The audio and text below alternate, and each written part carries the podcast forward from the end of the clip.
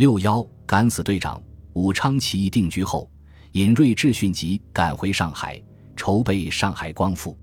这几年，光复会已经与沪军、吴淞海军、陆军都建立了联系。光复军总司令虽是陶成章从南洋派回的李谢和，瑞俊学社的中心作用却日益凸显。光复军的总司令部即设于此。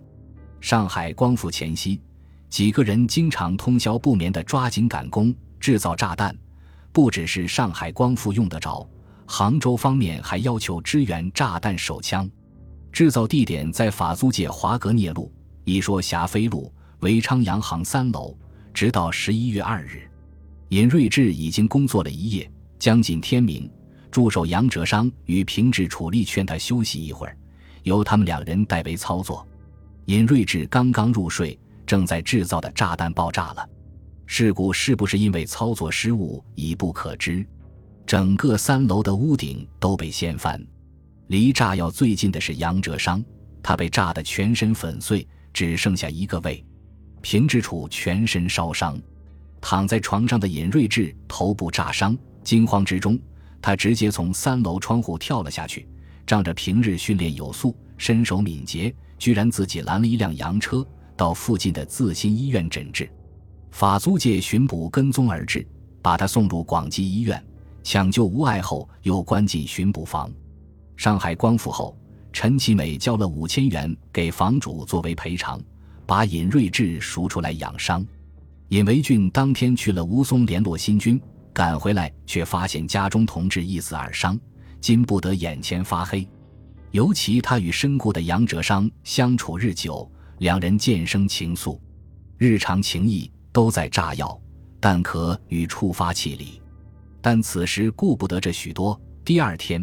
杨哲商的后事还没来得及办，光复会收到消息，陈其美率敢死队攻打制造局，提前开始了上海光复之役。攻下制造局后，失去爱人的尹维俊没有参与上海都督的内争，他一心要求参加攻打杭州之役，替邱先生报仇。据说主持上海赴杭敢死队的蒋介石不太看得上这个十六岁的小姑娘，他不知道。这位秋瑾的学生身材高大，曾任体育学堂教习，善于跳高、跳远、赛跑、投标枪、掷铁饼，身上功夫不下于日本大森体育学校高材生王金发。而且他前一段一直奔走沪杭之间联络，与朱瑞、童宝轩、周凤岐等新军领袖都很熟。他在杭州也认识了周亚卫和裘少。只是没想过自己和姐姐日后的姻缘在这两人身上。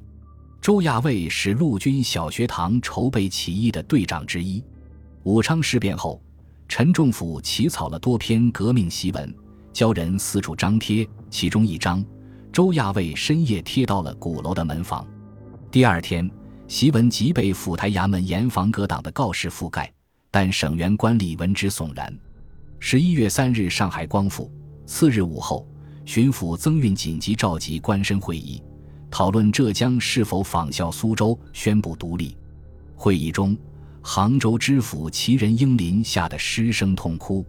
于是曾运决定独立，命人和知县沈思齐即席起草独立布告。因为刻板印刷来不及，找来十名书手分抄，一顶抄完后立即送杭州将军署会印，连夜分贴十城门。散会之时。已是晚上八点，只是革命党等不得了。就在英林痛哭流涕之时，上海的光复会敢死队数十人已经到了杭州。男子队长张伯奇，女子队长尹维俊。敢死队先去陆军小学堂，连日来从上海运到杭州的炸弹手枪，都放在两位队长周亚卫与葛敬恩的房间里。未来姐夫与未来小姨又打了个照面。晚十点，公行之役打响，光复会敢死会之扑府台衙门，尹维俊冲在最前列，轰地一声，他投出了敢死队的第一颗炸弹。可是他与杨哲商的作品百弹齐发，这将府署烈火熊熊。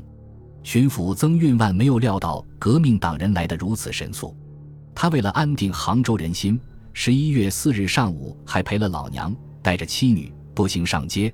到清河坊恒丰绸缎庄，书联记善庄等店铺采买东西，借以澄清他已弃城逃走的谣言。